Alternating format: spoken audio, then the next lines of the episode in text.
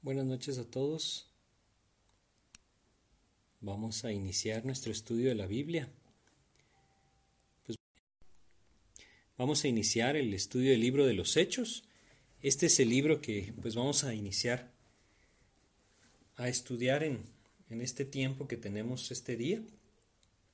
Pues vamos a estar eh, compartiendo acerca de, de este libro durante bastante tiempo. Espero que pues sigan el estudio durante todo este tiempo. Y es un libro bastante importante, el libro de los hechos. Ya vamos a hablar por qué. Este es el libro que vamos a iniciar después de pues haber finalizado nuestro estudio de Mateo, el Evangelio de Mateo. Vamos a continuar ahora pues con el libro de los hechos. Así es que vamos a pedirle a Dios que nos guíe en esto que vamos a compartir esta noche. Vamos a orar. Señor, queremos agradecerte la oportunidad que tú nos das de compartir de tu palabra. Y queremos también pedirte tu dirección, suplicarte que seas tú, Señor, quien abre nuestro entendimiento y nos permite comprender tu palabra. Guíanos, Señor, te lo pedimos en el nombre de Jesús. Amén. Bueno, pues eh, vamos a estudiar, como les repito, el libro de los Hechos. Es un libro bastante, bastante interesante por lo que Dios nos dice en él y por lo que Dios pues nos dejó a través de este libro, pues debemos entender que el libro de los Hechos eh, es llamado Hechos de los Apóstoles. Sin embargo, el libro de los Hechos nos habla realmente de lo que el Señor Jesucristo obró por medio del Espíritu Santo en la vida de los discípulos, ¿no? de los apóstoles, de los creyentes en general. Entonces debemos entender que a pesar de que su título es Hechos de los Apóstoles, bueno, debemos recordar que los títulos fueron añadidos, al igual que la división de capítulos, ¿no? conforme el tiempo fue pasando. Realmente este libro nos narra cómo el Señor Jesucristo sigue obrando a través de sus hijos por medio del Espíritu Santo que mora en ellos. Y esto es lo que nosotros vamos a contemplar en este libro, la manera en la que Dios a través de los discípulos llevó a cabo su obra por medio de la, persona del Espíritu que moraba en ellos. Entonces, eh, es así como, como lo vamos a ver, ¿sí? Vamos a, a iniciar pues comentando algo acerca de este libro de los hechos, ¿no? Este libro de los hechos, como les repito, también podría llamarse Hechos del Espíritu Santo o podríamos llamarlo de alguna otra manera, quizás sería más correcto llamarlos, ¿no? Hechos de Jesucristo o Jesucristo obrando por medio del Espíritu a través de los discípulos. Ese es el punto. ¿Por qué es un libro importante el libro de los Hechos? Porque todos los evangelios terminaron en el momento en el que el Señor Jesucristo asciende al cielo. Y como acabamos de terminar de estudiar el Evangelio de Mateo, pues recordemos que Mateo termina, el Evangelio de Mateo termina precisamente en ese momento en el que el Señor Jesucristo les dice a sus discípulos ahora cuál es esa tarea que Él les ha encomendado, de ir por todo el mundo, predicar el Evangelio y enseñándoles a las personas que guarden su palabra. Así es como termina esa gran comisión que el Señor Jesucristo, habiendo resucitado, les da a sus discípulos. Así terminan de forma similar también los demás evangelios. El Evangelio de, de Lucas termina de forma similar, el Evangelio de Marcos también lo hace, y el Evangelio de Juan termina de una forma un poco distinta, sin embargo también termina en ese momento en el que el Señor Jesucristo ha resucitado y está nuevamente tomando eh, a sus discípulos para enviarlos. ¿no? Ahora, si el libro de los Hechos Dios no lo hubiera dejado en la Biblia, tendríamos un gran vacío acerca de qué pasa después. ¿no?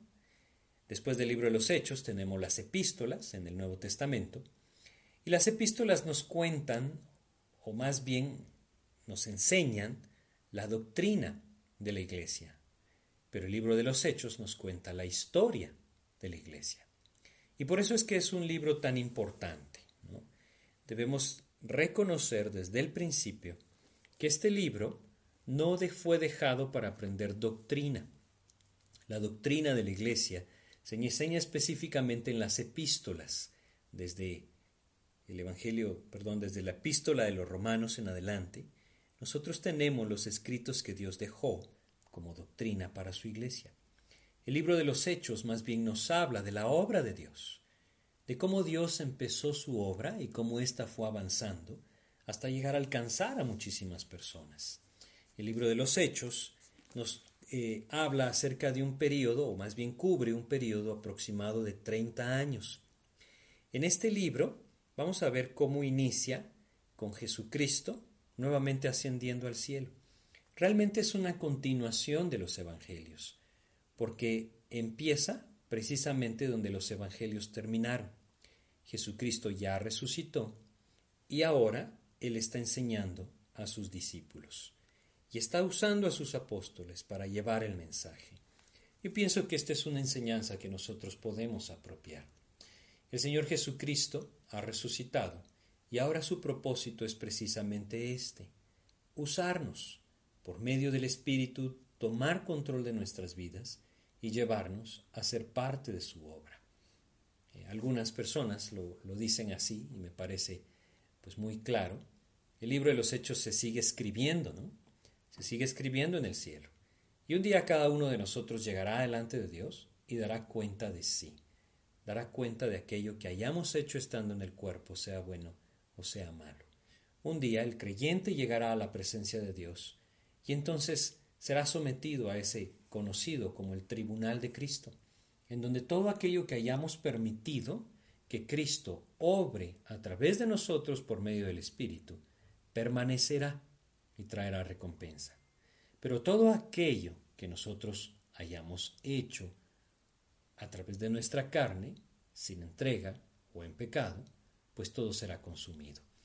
El libro de los Hechos nos habla de esa continuación de la iglesia. Es aquí en donde inicia la iglesia, donde por primera vez se habla del cuerpo de Cristo. Es aquí donde nosotros podemos conocer cómo Dios llevó a cabo su obra en ese tiempo.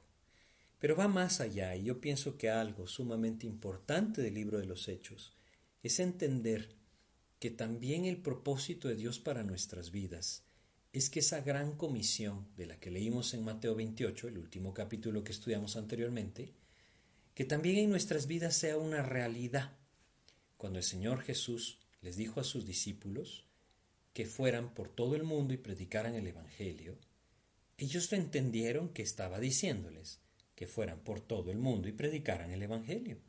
Y en el libro de los Hechos, en donde Dios nos cuenta la continuación de lo que vimos en Mateo, es maravilloso ver cómo el mismo Señor Jesucristo, a través del Espíritu, guió a estos creyentes a ir por todo el mundo y predicar el Evangelio. Es un ejemplo para nosotros en ese sentido. Entender que el llamado de Dios sigue siendo el mismo y que si nosotros estamos viviendo en Cristo, si nosotros estamos viviendo para Cristo, y ese cargo por las almas no es una realidad en nosotros, debemos meditar en nuestra comunión con Dios. ¿Cómo está realmente la dirección del Espíritu en nuestras vidas? Porque es algo maravilloso lo que vemos en el libro de los Hechos. Hay versículos en los libros que nos hablan acerca del propósito de, los libros. Y yo quisiera que empezáramos en Hechos 1.8. ¿Sí? Ya vamos a regresar después al principio del libro.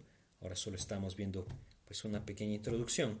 Y en Hechos 1.8 nosotros encontramos el versículo que podría describirnos este, este, este libro dice, pero recibiréis poder cuando haya venido sobre vosotros el Espíritu Santo, y me seréis testigos en Jerusalén, en toda Judea, en Samaria y hasta lo último de la tierra. ¿Saben ustedes que esto es algo verdaderamente maravilloso? Hoy en día hay, lastimosamente, mucha confusión y un mal entendimiento de cuál es el propósito del poder del Espíritu Santo en la vida del creyente. Como en algún momento un hombre de Dios lo decía, no leemos acá, y recibiréis poder para saltar en las bancas, o recibiréis poder para llevar a cabo grandes obras o milagros, o recibiréis poder para hacer que otros caigan al piso. No, no, no, aquí dice recibiréis poder para hacerme testigos. Y ese es el centro. Ya iremos hablando de todo lo que el libro de los Hechos nos narra y cómo Dios fue siguiendo ese paso a paso, ese hilo de su obra para que nosotros lo entendiéramos. Pero este versículo es el centro de lo que nos describe el libro de los Hechos. Nuevamente, recibiréis poder cuando haya venido sobre vosotros el Espíritu Santo. Es algo que nosotros vemos en el libro de los Hechos. El Espíritu Santo viene sobre la vida de la iglesia, sobre la vida de los creyentes, y entonces ellos empiezan a experimentar el poder de Dios claramente en sus vidas con un propósito, ser testigos de Jesucristo. Y eso es lo maravilloso del libro de los Hechos. Nos enseña que nosotros somos llamados a lo mismo, que nosotros somos llamados a ser testigos de Jesucristo. Saben, es importante reconocerlo y es importante verlo desde, desde este punto de vista. Si nosotros pensamos que nuestra vida en Cristo está avanzando, si nosotros pensamos que estamos viviendo en las bendiciones de Dios, si nosotros pensamos que estamos disfrutando de la intimidad con Cristo, pero no estamos siendo testigos de Cristo, cuidado. Puede ser que la obra en nuestras vidas no sea la obra de Dios por medio de su Espíritu. Puede ser que lo que nosotros consideramos como el poder de Dios no sea realmente eso. Lo que nosotros consideramos las bendiciones de Dios no sean realmente eso. Porque cuando el poder del Espíritu se manifiesta en la vida del creyente, éste va a dar testimonio de Jesucristo. Ese es el propósito. Y nosotros lo podemos ver en este libro. Ya vamos a hablar detalladamente de todas aquellas historias maravillosas que Dios nos dejó en este libro. Pero por cierto que en ninguna de ellas vemos al poder del Espíritu de Dios viniendo sobre la vida de uno de sus hijos para sus propios beneficios. Nunca encontraremos algún creyente, algún apóstol o algún discípulo de Cristo que por medio del Espíritu Santo hizo grandes riquezas. Encontraremos todo lo contrario. Nunca encontraremos, a través del libro de los Hechos lo vamos a ver, nunca encontraremos un discípulo de Cristo o un apóstol, los doce, que, que quedaron, es decir, el que ellos escogieron, ya lo vamos a ver, o el mismo apóstol Pablo, nunca vamos a ver una vida de estos hombres recibiendo el poder del Espíritu Santo para ganar una posición dentro del pueblo de Dios. Esas son cosas que tristemente vemos hoy en día y no nos describe la palabra de Dios. Debemos entender que a lo largo de la historia de la Iglesia han habido ciertos surgimientos de aparentes poderes del Espíritu Santo. Pero no podemos perder de vista lo que Dios nos dice acá. El poder del Espíritu Santo viene a la vida del creyente para ser testigo de Jesucristo. Y ahí en adelante lo que Dios haga en nuestras vidas será con ese propósito. Entonces este es el centro del libro de los Hechos. El poder entender que todo lo que Cristo hace, lo hace por medio del Espíritu a través de la vida de los creyentes. Y su obra está aquí. Como lo vimos antes, en Mateo, al final del Evangelio de Mateo, llegó el momento en que el ángel, aquel que estuvo en la tumba de Cristo vacía, le dijo a las mujeres, vengan y vean, ahora vayan y den testimonio. Vamos a ver algo maravilloso acá. Aquí el Señor está usando a sus siervos, está usando a sus hijos, ¿sí? está usando a los creyentes. No vamos a ver a un ángel llevando el Evangelio a los judíos. Vamos a ver al apóstol Pedro haciendo eso. No vamos a ver un ángel llevando el Evangelio a los gentiles. Vamos a ver al apóstol Pedro y luego al apóstol Pablo haciendo eso. No vamos a ver a un ángel dando testimonio del rey Agripa y de los gobernadores romanos. Vamos a ver al apóstol Pablo haciendo eso, al igual que yendo delante del César romano para dar testimonio de Jesucristo.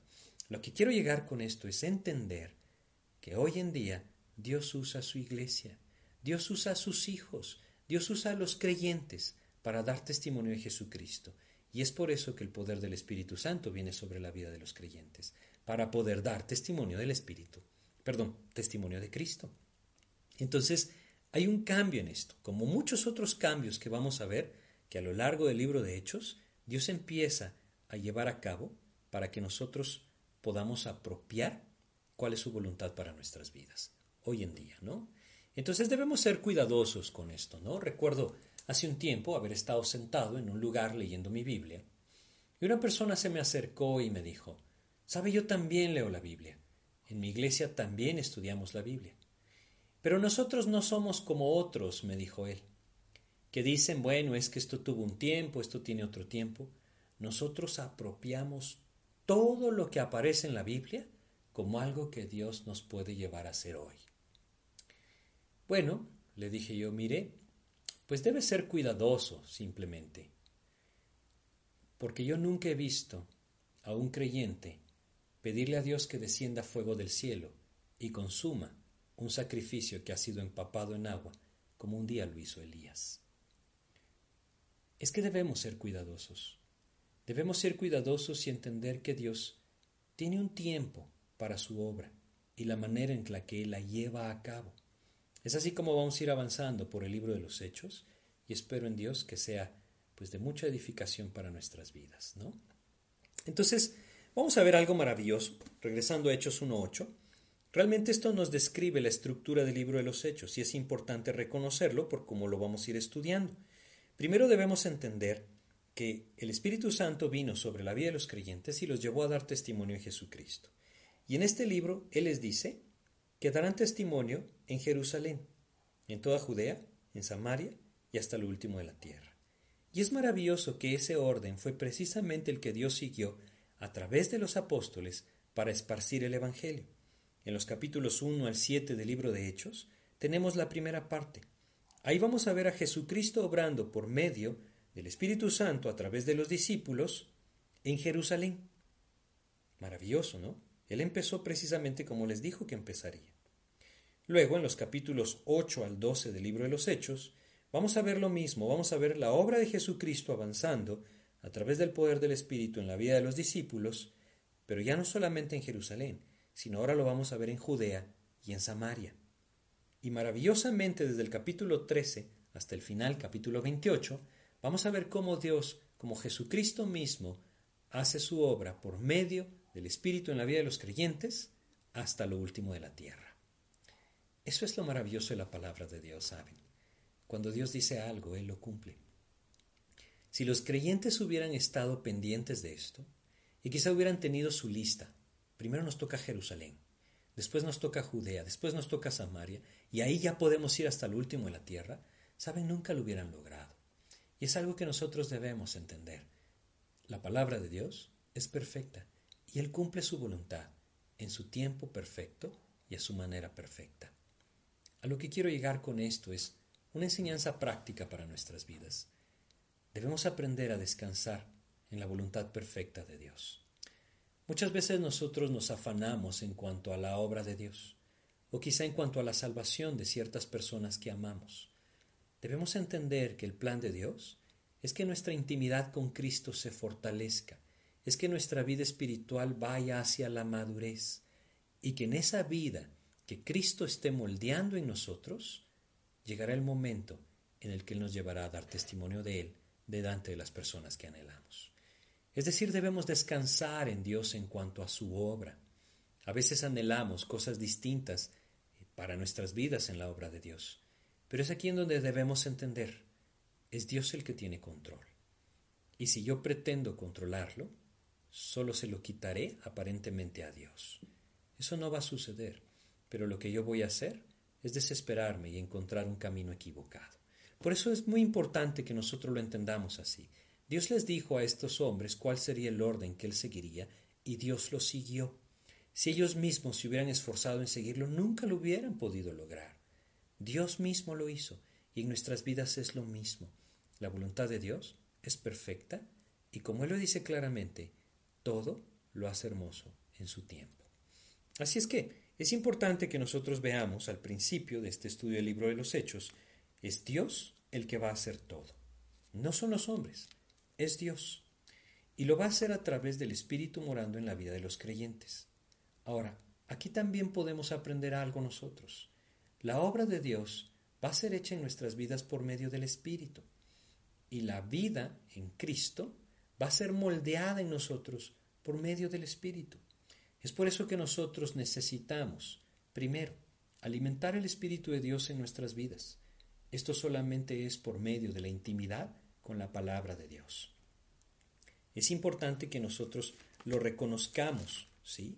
Es el Espíritu el que obra, es el Espíritu el que nos lleva a conocer aquellas cosas maravillosas que Dios tiene para nosotros. Así lo leemos en 1 Corintios 2. Y debemos reconocer que el alimento espiritual que Dios dejó es la palabra de Dios. Fíjense cómo nosotros leemos claramente en, el Evangelio de Juan. Vamos a buscar un versículo del Evangelio de Juan que nos habla claramente acerca de esto. Juan capítulo 6, versículo 63, dice lo siguiente. El Espíritu es el que da vida, la carne para nada aprovecha. Y luego dice, las palabras que yo os he hablado son espíritu y son vida. Es la palabra de Dios la que lleva al espíritu a tener control, es el alimento espiritual. Podríamos citar otros versículos. Es solamente que debemos comprender que todo creyente que no tiene comunión con Dios por medio de la palabra, es decir, la Biblia, entonces nunca verá cómo, el Espíritu de Dios empieza a producir fruto en su vida. ¿sí? Es algo tan importante que nosotros debemos reconocer. Estamos hablando de que Dios anhela hacer su obra a través de sus discípulos, a través de aquellos que siguen a Jesucristo. Yo quisiera compartir con ustedes otro versículo. Juan capítulo 8, versículo 31, nos dice lo siguiente. Juan 8, 31. Dijo entonces Jesús a los judíos que habían creído en él, Si vosotros permaneciereis en mi palabra, seréis verdaderamente mis discípulos. Este es el camino. Es la permanencia en la palabra de Dios la que lleva el corazón del creyente a poder ser controlado por el Espíritu. Y cuando Dios está haciendo eso en su vida, entonces la obra de Dios se va a llevar a cabo en su vida. Entonces eso es lo primero.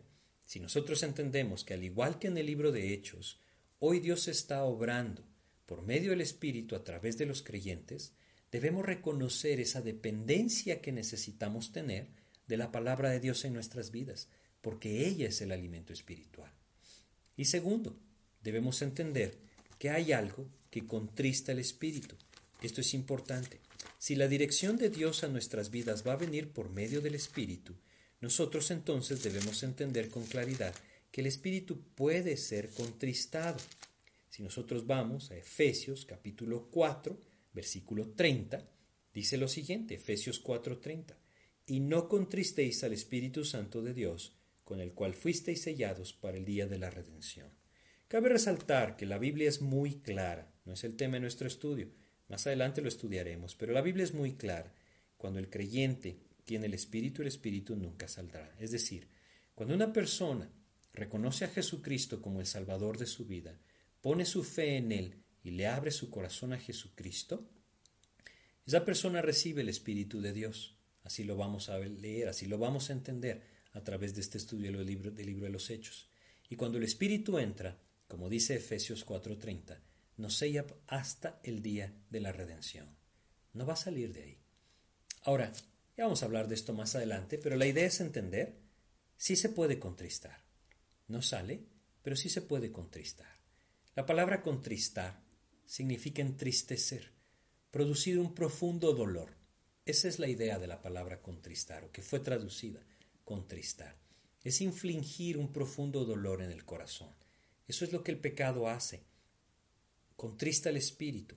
No solamente es una ofensa con Dios, a Dios, perdón, sino que hace que el espíritu empiece a contristarse, entristecerse, y por lo tanto no puede tener entonces el fruto en nuestras vidas que Dios quiere que tenga.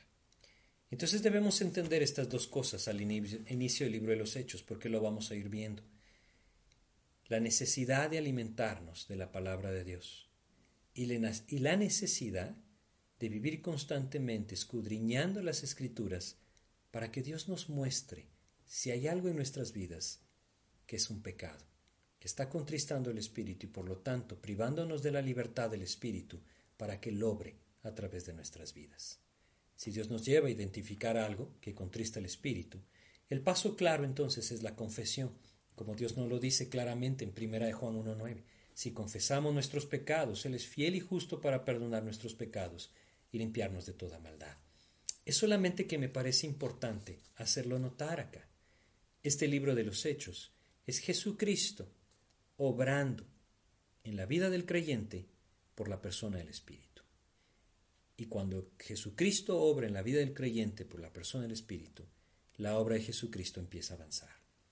Y si nosotros entendemos que el libro de los Hechos, como les decía anteriormente, sigue siendo escrito, es decir, la historia de la iglesia sigue siendo escrita, ¿sí? Debemos entender nuestra necesidad también de permanecer en ese control de Jesucristo por medio de la persona del Espíritu en nuestras vidas. Y eso nos debe llevar entonces a alimentarnos de la palabra y a confesar nuestro pecado. Bueno, pues no solamente esto, tenemos muchas cosas más que hablar del libro de Hechos. En los Evangelios las cosas eran distintas que en el libro de Hechos, y vamos a hablar de algunas cosas. No quiere decir que Dios cambia, Dios no, no cambia, pero este era el plan que Dios estaba desarrollando.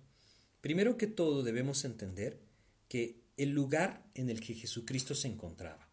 Durante los Evangelios Jesucristo estaba en la tierra. En el libro de los Hechos, Jesucristo ya no está sobre la tierra. Él está sentado a la diestra del Padre. No quiere decir que ya no está actuando, es todo lo contrario. Él sigue actuando y ahora en una posición maravillosa. Él está sentado en el cielo y sigue actuando a través de la vida de sus hijos. Sigue enseñando a sus hijos por medio de la persona del Espíritu. Sigue dirigiéndolos. Sigue llevándolos a vivir para Él y a dar testimonio de Él. Todo esto por medio de la persona del Espíritu. Pero simplemente debemos entender que las cosas que cambian inicia con esto. La prominencia de Jesucristo sigue estando ahí. ¿Sí? En los Evangelios, Él vino a dar testimonio del Padre. Fíjense cómo lo dice. Vamos a leer algunos versículos que nos hablan de esto.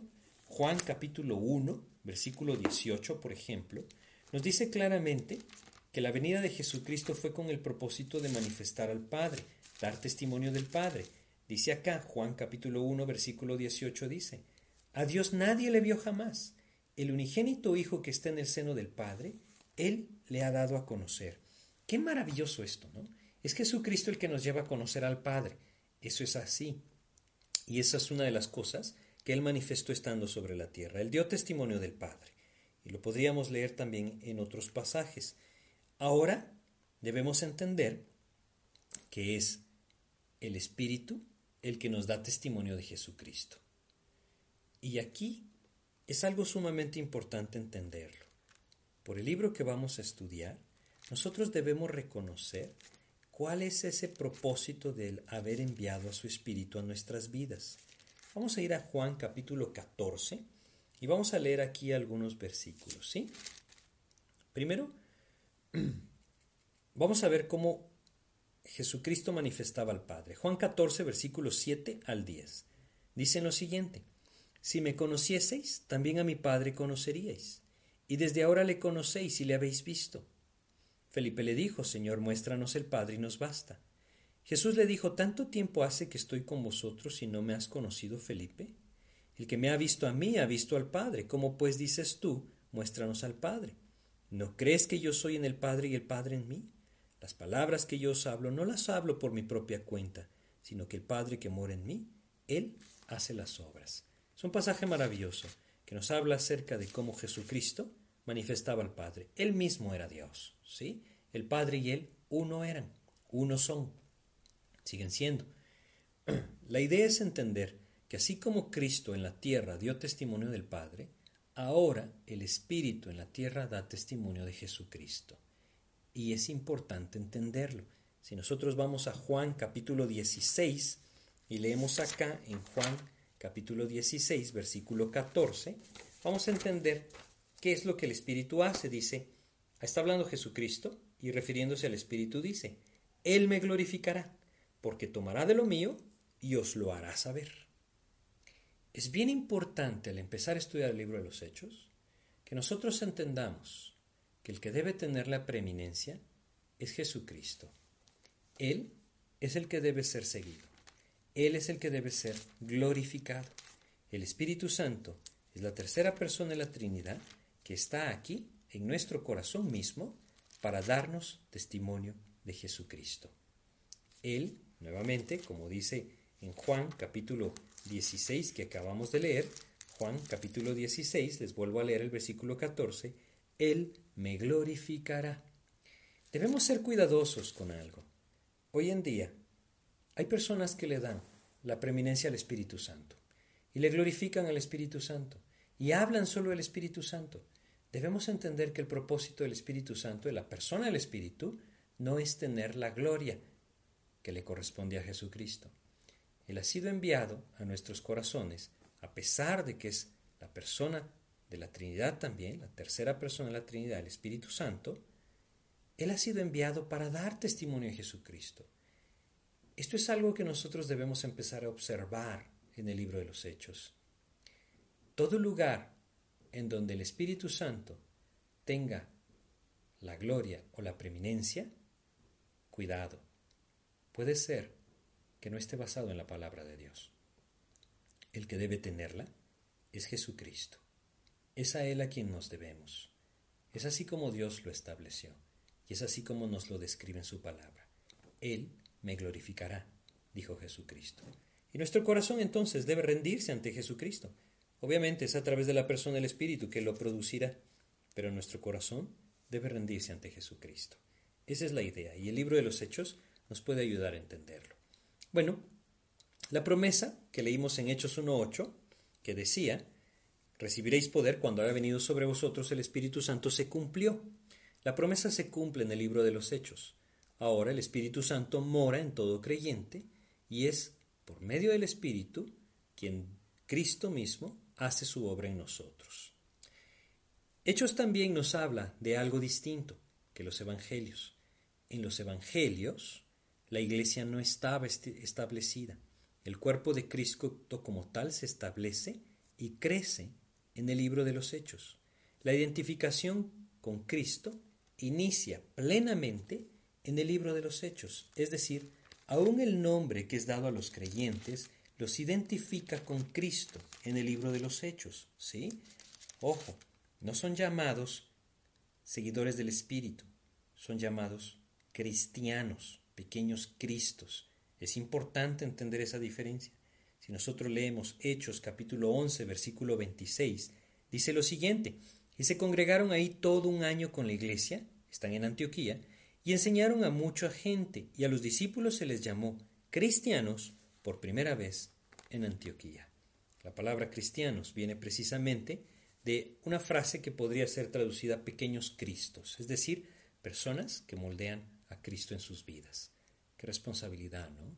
Muchas veces nos llamamos cristianos y lo hacemos a la ligera. Debemos entender que solo Dios puede hacer esto en nuestras vidas le ha dejado su espíritu en nosotros para que nuestra vida manifieste a Cristo. Pero ese es su plan, ¿no? Entonces, eh, todo esto que vamos a estudiar espero que nos, nos ayude a comprender por qué Cristo debe tener la preeminencia. Ahora, hay otra cosa importante en el libro de los Hechos que en el Evangelio lo vemos de una forma distinta. El mensaje siempre tiene que ver con la resurrección. En el mensaje de Cristo siempre se incluye la resurrección. Cada vez el mensaje hace más prominente la resurrección de Jesucristo. Y lo vamos a ver de principio a fin en el libro de los Hechos. Es la resurrección de Jesucristo la que significa la victoria del creyente sobre el pecado y sobre la muerte. Sí, su muerte en la cruz cubrió nuestros pecados, pero su resurrección nos permite apropiar la victoria. Y eso es maravilloso. El Señor no está en la cruz más. Él no está ahí colgado sufriendo. Él ya venció. Él está sentado en el trono. Y es algo maravilloso que nunca podemos olvidar en el mensaje de Jesucristo. Nosotros lo vamos a ver de principio a fin en el libro de los Hechos. Es la resurrección la que manifiesta con claridad quién es Jesucristo. El apóstol Pablo lo dijo así, bueno, Dios mismo se lo mostró, pero lo escribió así en Romanos capítulo 1, versículo 4. Hablando de Jesucristo dice, Romanos 1.4, que fue declarado Hijo de Dios con poder, según el Espíritu de Santidad, por la resurrección de entre los muertos. ¿Sí? Es la resurrección de los muertos la que manifiesta que Jesucristo mismo es Dios. Fue declarado Hijo de Dios con poder, según el Espíritu de Santidad, por la resurrección de entre los muertos. El Evangelio de Jesucristo debe incluir siempre el mensaje de la resurrección. Él ha resucitado. Saben ustedes, existen muchas religiones en el mundo, muchas, pero solo aquel que pone su fe en Jesucristo puede decir que su Salvador está vivo que aquel que vino a la tierra y dio su vida por él, sigue estando vivo. Eso, eso es maravilloso, ¿sí? Es por eso que la resurrección debe ser importante no solamente cuando nosotros estudiamos, también en nuestra vida práctica. Debemos aprender a apropiar la victoria de Cristo porque Él ha resucitado. Pero también en el libro de los Hechos vamos a ver que es un libro, como les repito, Es un libro en el que Dios manifiesta su obra, Jesucristo está obrando en la vida de los creyentes por medio de la persona del Espíritu. Pero Él usa a los creyentes. Y eso es lo maravilloso, una de las cosas más importantes que nosotros podemos y debemos entender. Nosotros seguimos siendo los creyentes. Esta es la primera iglesia. Nosotros somos la iglesia de la actualidad, el cuerpo de personas, el cuerpo de creyentes, aquel grupo de personas que ha decidido poner su fe en Jesucristo como su Salvador. Ahora, hoy en día tenemos una idea equivocadísima en cuanto a la obra de Dios, porque lo más fácil es delegar la responsabilidad espiritual a una persona, la que está al frente en las iglesias. Pero debemos entender que ese nunca fue el plan de Dios. Por supuesto, todo tiene un orden, pero debemos comprender que Dios quiere usar a todos sus hijos, como nosotros lo leemos aquí en el libro de los Hechos. ¿sí? Eh, en el libro de los Hechos se nos mencionan más de 100 personas por su nombre, creyentes que Dios fue usando vez tras vez a través de todo el mundo conocido en ese tiempo. ¿no? Y nosotros debemos entender que esto es una enseñanza para nosotros. Equivocadamente el creyente espera que sea la persona que enseña la Biblia, que predica la palabra o la que está al frente en su iglesia, la que haga la obra de Dios. Debemos entender que esto no es así. Dios nos ha dado a cada uno de nosotros su espíritu para que seamos testigos de Él.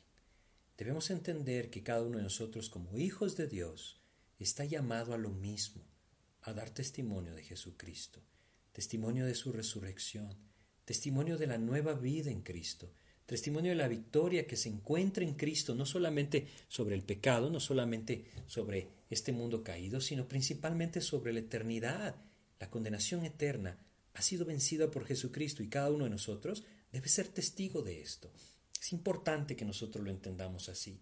Cada uno de nosotros puede apropiar para sí mismo que Dios le está llamando a ser testigo de Él. Y hasta que el creyente no despierte a esto, no va a salir de ese acomodamiento en el cual lleva su vida y también lleva su religión. Jesucristo no es una religión, Él es una vida, es una persona que anhela, que desea gobernar nuestras vidas para que nosotros seamos testigos de Él. Y el anhelo de Dios, sin duda, con esto que estamos estudiando y con lo que veremos en el libro de los Hechos, es que cada uno despierte a ese llamado de Dios de decir, Dios también quiere que yo sea un misionero en el trabajo en el que estoy, en la escuela en el que estoy, en el colegio en el que estoy, en el barrio en el que estoy, en la colonia en el que estoy, donde sea que yo estoy, Dios quiere que yo sea un misionero. ¿Saben? A veces no lo entendemos así, pero así fue el trabajo de Dios, un trabajo personal, así fue el trabajo de Jesucristo, así fue el trabajo de los apóstoles, fue un trabajo personal, uno a uno, y esto requiere que todos sus hijos participen. Por eso es importante el libro de los Hechos. Nos describe cómo la obra de Dios puede avanzar por medio de la vida de cada uno de los creyentes gobernados por el Espíritu. Y esto es lo que Dios nos va a mostrar. Es por eso que este libro no se trata de hechos portentosos de ángeles. Se trata de lo que Dios hizo a través de la vida de sus hijos. Y es por eso que nosotros tenemos también dos personajes que vamos a ver que resaltan. El apóstol Pedro y el apóstol Pablo. En los capítulos 1 al 9 nosotros vamos a encontrar que el personaje que, del que Dios nos está hablando es el apóstol Pedro. Y en los capítulos 9 hasta el 28 vamos a ver que es el apóstol Pablo. Pero esto tiene una razón de ser y poco a poco la vamos a ir viendo. Esto no quiere decir que los otros apóstoles no hayan sido usados, ¿sí? Eso es lo que Dios se centró en la obra que estos hombres estaban llevando a cabo, ¿sí? Más bien que Él estaba llevando a cabo a través de ellos. Entonces, el mensaje inicia a través del apóstol Pedro. Y es maravilloso porque, recuerdan Hechos 1.8, ¿por dónde empezarían? Por Jerusalén. El apóstol Pedro lleva el Evangelio a Jerusalén y a los judíos. Ese es el primer paso.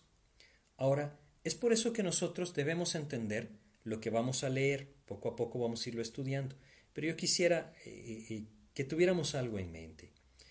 En los primeros capítulos del libro de Hechos, Dios está llevando el Evangelio a los judíos por medio de un judío en la ciudad de los judíos. ¿Sí? Los judíos vivían bajo el pacto de Jehová, es decir, bajo ese pacto del Antiguo Testamento. Sin embargo, ellos habían rechazado al rey como lo vimos en Mateo, y por lo tanto debían arrepentirse. Es decir, debían de cambiar su manera de pensar, debían de cambiar su pensamiento y aceptar al rey que ellos mismos habían rechazado. Es por eso que nosotros vemos constantemente en los primeros capítulos del libro de Hechos cuánto se habla acerca del arrepentimiento. Ahora, por supuesto, toda persona necesita arrepentirse para encontrar ese perdón, pero debemos entender que esto hace tanto énfasis al arrepentimiento, porque estos judíos conocían las escrituras, porque ellos tenían ese trasfondo del pacto de Jehová y le habían rechazado al rey. Es decir, si leemos, por ejemplo, en Hechos capítulo 2, Versículo 37 dice, Al oír esto, se compungieron de corazón y dijeron a Pedro y a los otros apóstoles, varones hermanos, ¿qué haremos? ¿Por qué dijeron esto? Porque ellos entendieron, hemos rechazado al rey. Y entonces dice el 38, Pedro les dijo, arrepentíos y bautícese cada uno de vosotros en el nombre de Jesucristo para perdón de los pecados y recibiréis el don del Espíritu Santo. Aquí él habla de arrepentimiento. Pareciera ser que no está hablando de fe, ¿no? Pero es por eso importante entender ese momento. Por supuesto que necesitaba. La fe es la que apropia la salvación. Nadie se salva por otro medio. Nadie se salvó en el Antiguo Testamento por otro medio. Nadie se salva hoy en día por otro medio. Todos apropian la salvación por medio de la fe. Es una salvación por gracia, extendida hacia los hombres a través del sacrificio de Jesucristo, y se apropia por la fe en el Señor Jesucristo. Ahora, es importante que lo entendamos porque vamos a ver vez tras vez un llamado al arrepentimiento a los judíos, pero es precisamente porque ellos comprendían las escrituras, ellos conocían las escrituras, estaban bajo el pacto de Jehová y habían rechazado al rey. Entonces, es importante que uno lo entienda desde este punto de vista. ¿Por qué? Porque vamos a ver que luego encontramos una diferencia. No quiere decir que el hombre no deba arrepentirse de sus pecados, no. Pero encontramos una diferencia en cuanto a lo que Dios le lleva al apóstol Pablo a presentar. Por ejemplo, si nosotros leemos en Efesios, capítulo 2 de Efesios, y leemos el versículo 12, aquí vamos a entender algo importante. En Efesios, capítulo 2, versículo 12, dice lo siguiente. Dice, en aquel tiempo estabais sin Cristo, alejados de la ciudadanía de Israel y ajenos a los pactos de la promesa, sin esperanza y sin Dios en el mundo. Aquí vamos a ver algo bien distinto. Estas personas estaban lejos de todo y son llamados a creer en Jesucristo. Nadie se salva por otro medio, sino a través de la fe en Jesucristo. Pero es importante entender en qué momento y a quiénes se estaba presentando el mensaje. Solamente es para que lo tengamos en mente mientras vamos avanzando por el libro de los Hechos espero que lo entendamos mejor. Ahora, también debemos entender que hubo una transición en el libro de los Hechos. La transición entre la ley al Evangelio. ¿Sí? Cuando Jesucristo se manifestó, Él manifestó la gracia y la verdad. Si nosotros leemos también en Juan, capítulo 1 del Evangelio de Juan, versículo 17, leemos lo siguiente. Pues la ley por medio de Moisés fue dada, pero la gracia y la verdad vinieron por medio de Jesucristo. Es maravilloso lo que Jesucristo manifestó, la gracia y la verdad. Hoy en día nosotros vivimos bajo la gracia, y eso es algo que también vamos a aprender en el libro de los Hechos. Entonces, pues básicamente esto es lo que nosotros pues eh, podemos ver como una introducción a este libro. Espero que, que algo pues pueda ser de edificación. Y vamos a empezar entonces a leer los primeros dos versículos del libro de los Hechos, ¿sí? Hechos capítulo 1, versículo 1 y 2 dicen lo siguiente. En el primer tratado, oh Teófilo, hablé acerca de todas las cosas que Jesús comenzó a hacer y a enseñar, hasta el día en que fue recibido arriba, después de haber dado mandamientos por el Espíritu Santo a los apóstoles que había escogido. Bueno, aquí hay algo bien importante que nosotros debemos reconocer. Primero que todo, dice en el primer tratado, es Lucas el que escribe, aquel al que el apóstol Pablo en algún momento llega a llamar el médico amado, Lucas, él es el que escribe. Él también escribe el Evangelio de Lucas, ¿sí? así se le llama porque lo escribe precisamente. Y si nosotros leemos en Lucas capítulo 1, Pues vamos a entender claramente por qué aquí dice en el primer tratado. Se lo dirige a la misma persona y es una continuación de lo que Dios le permitió conocer acerca de Jesucristo.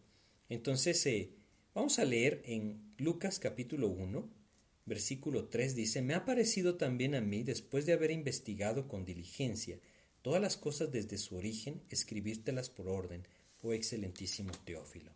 Lucas está continuando lo que Dios le mostró en el Evangelio que Dios le permitió escribir. Ahora, ¿a quién se lo, se lo dirige? Se lo dirige a Teófilo.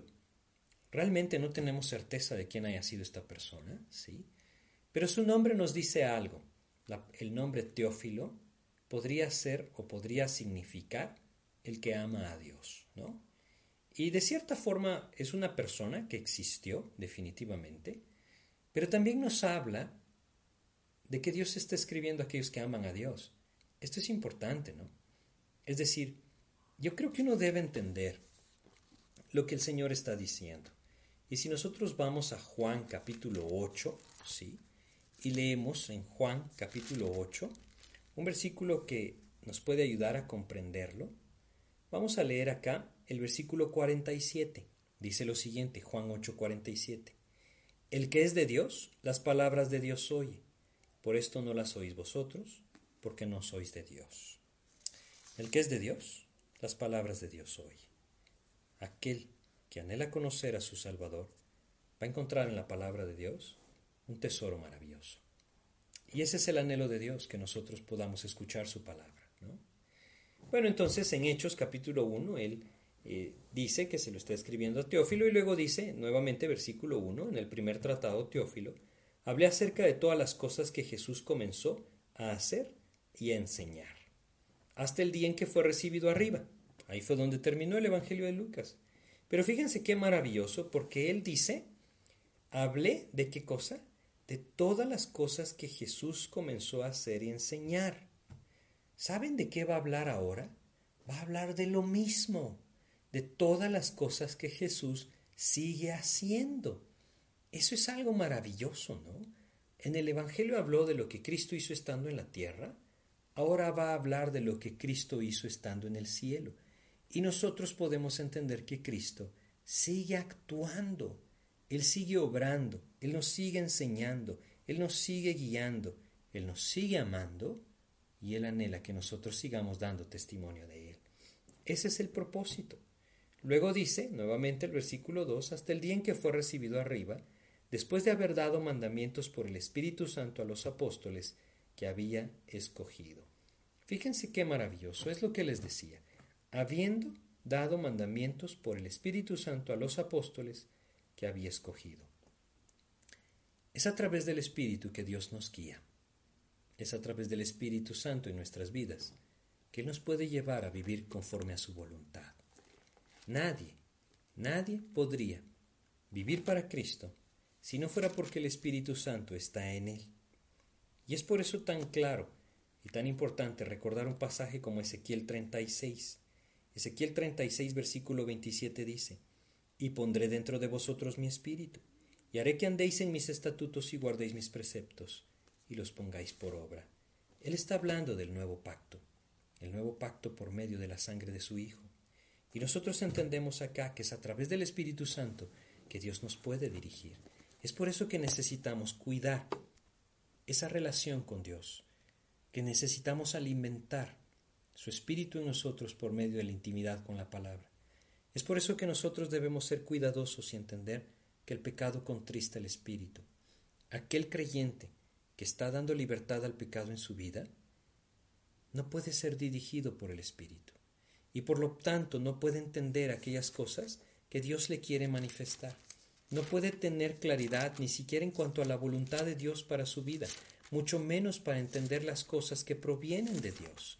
Es por eso tan claro entender que aquel creyente que está viviendo en pecado y que podríamos decir está viviendo en su carne, no va a poder conocer las cosas maravillosas que Dios tiene preparadas para él. Si nosotros leemos en 1 Corintios capítulo 2, versículos 9 al 12, Dios nos dice lo siguiente, antes bien como está escrito, cosas que ojo no vio, ni oído oyó, ni han subido en corazón de hombre, son las que Dios ha preparado para los que le aman pero Dios nos la reveló a nosotros por el Espíritu, porque el Espíritu todo lo escudriña, aún lo profundo de Dios. Porque ¿quién de los hombres sabe las cosas del hombre sino el Espíritu del hombre que está en él? Así tampoco nadie conoció las cosas de Dios sino el Espíritu de Dios. Y el 12, importantísimo, dice, y nosotros no hemos recibido el Espíritu del mundo, sino el Espíritu que proviene de Dios, para que sepamos lo que Dios nos ha concedido. Es el Espíritu que proviene de Dios, el que nos puede enseñar las cosas que vienen de Dios. Y si nosotros vivimos con esa libertad del pecado en nuestras vidas, como lo vimos en Efesios 4:30, estaremos contristando el Espíritu. Dios nos puede dar una vida distinta. Dios nos puede dar una verdadera vida abundante. Ese es su anhelo, una vida que manifieste a Cristo. Y esa vida realmente nosotros la podremos disfrutar. Pero todo, esto viene solamente por medio de Jesucristo. Cuando las personas dan el paso de fe de creer en Jesucristo como su Salvador, entregarle su vida, entonces Él da esa nueva naturaleza, pone su espíritu en nosotros y nos puede llevar a una vida completamente nueva. Y debemos comprender que no todo para ahí. Él quiere formar su vida en nosotros, es decir, como claramente Dios nos lo dice en su palabra, Cristo debe ser formado en nosotros. Esto nos llevará a disfrutar de cosas maravillosas en esta vida, y no estoy hablando para nada de cosas terrenales, sino de una paz profunda en el corazón, de un gozo profundo en el corazón, de algo verdadero, de un sentido maravilloso para nuestras vidas y sobre todo una esperanza maravillosa, la vida eterna. Todo esto es algo que Dios quiere ir formando en nosotros cada vez más firme. A través de su Espíritu Él lo puede hacer. Y su anhelo es que cada uno de nosotros le busque, pueda conocer a Cristo, pueda avanzar en su intimidad con Él a través de la Biblia, pueda llegar a conocer profundamente al Señor y esta vida nueva también la pueda apropiar. Pero esto es lo que encontramos hasta ahora en el libro de los Hechos. Quizá, pues no vimos mucho, pero a veces es importante tener en mente ciertas cosas mientras empezamos a estudiar un libro. Vamos a detenernos aquí y vamos a pedirle a Dios su dirección. Padre, te agradecemos por la oportunidad que tú nos das de estudiar tu palabra y te queremos pedir tu ayuda, Señor. Para que, Padre, si alguien escucha y no ha dado ese paso de fe, de abrirte su corazón, creyendo en ti como su Salvador. Que tú puedas mover, Señor, su corazón en este momento. Y Padre, te queremos pedir tu ayuda, Señor, para que nos lleves a conocerte cada vez más a través de tu palabra y entender que tú quieres seguir obrando a través de tus hijos, Señor. Padre, es por eso que queremos venir a ti hoy, para pedirte, Señor, que tú perdones nuestro pecado, que tú obres en nosotros, y si alguien no lo ha hecho y quiere hacerlo, pues te pedimos también, Señor, que tú vengas a nuestras vidas. Te queremos pedir que tú nos perdones y confesarte que hemos decidido creer en ti como nuestro Salvador. Te abrimos, Señor, el corazón para que tú entres y nos puedas dar salvación. Te agradecemos y pedimos en el nombre de Jesús. Amén, Señor.